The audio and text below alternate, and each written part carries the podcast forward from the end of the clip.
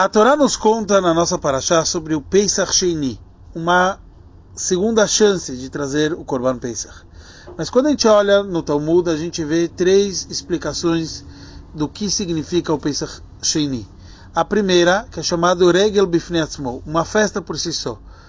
Por isso, um, um convertido ou uma criança que eles se transformaram em alguém com uma obrigação entre o primeiro Pesach e o segundo, eles têm que trazer o Pesach Sheni, porque é uma festa por si só. Segunda explicação, que é chamado Tashlumim, ou seja, veio completar o primeiro Pesach. Se a pessoa acabou não conseguindo o primeiro Pesach, ele tem uma segunda chance de consertar isso. Terceira opinião, que é chamado Takaná, quer dizer, um conserto. Ou seja, desde o primeiro momento, já na hora do primeiro Pesach tem uma segunda chance. O Rambam ele traz que o Pesach é chamado uma festa por si só. E cabe a gente entender qual o significado disso e por quê, se afinal o Pesach Sheini, o segundo Pesach, seria uma, uma segunda chance porque ele é chamado uma mitzvah por si só.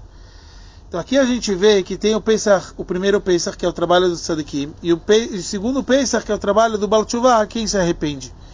O segundo Pesach é uma segunda chance para a gente transformar. O primeiro, ele na verdade vem com um brilho de cima, que empurra totalmente o lado negativo. Mas o segundo é a chance da gente transformar tudo que há de negativo em positivo. Obviamente, a gente viu as três formas, porque as três são verdadeiras. Existem esses três conceitos. Existe, na verdade, sempre uma chance da gente consertar, já desde o começo. Mas existe o conceito do tashlumim, de se recuperar, porque a gente sabe que a Omer Echtav Ashuv, a pessoa que fala desde o começo, eu vou pecar para depois fazer chuvá, não é fácil. Na verdade, falam que ele não consegue fazer chuvá, mas a gente sabe, como o primeiro Rebbe explica para a gente, se ele se esforçar muito, ele sempre tem uma chance de fazer chuvá. E tem uma festa por si só, quer dizer, existe até para o Sadikim, o Pesach Sheni, ele também tem uma segunda chance.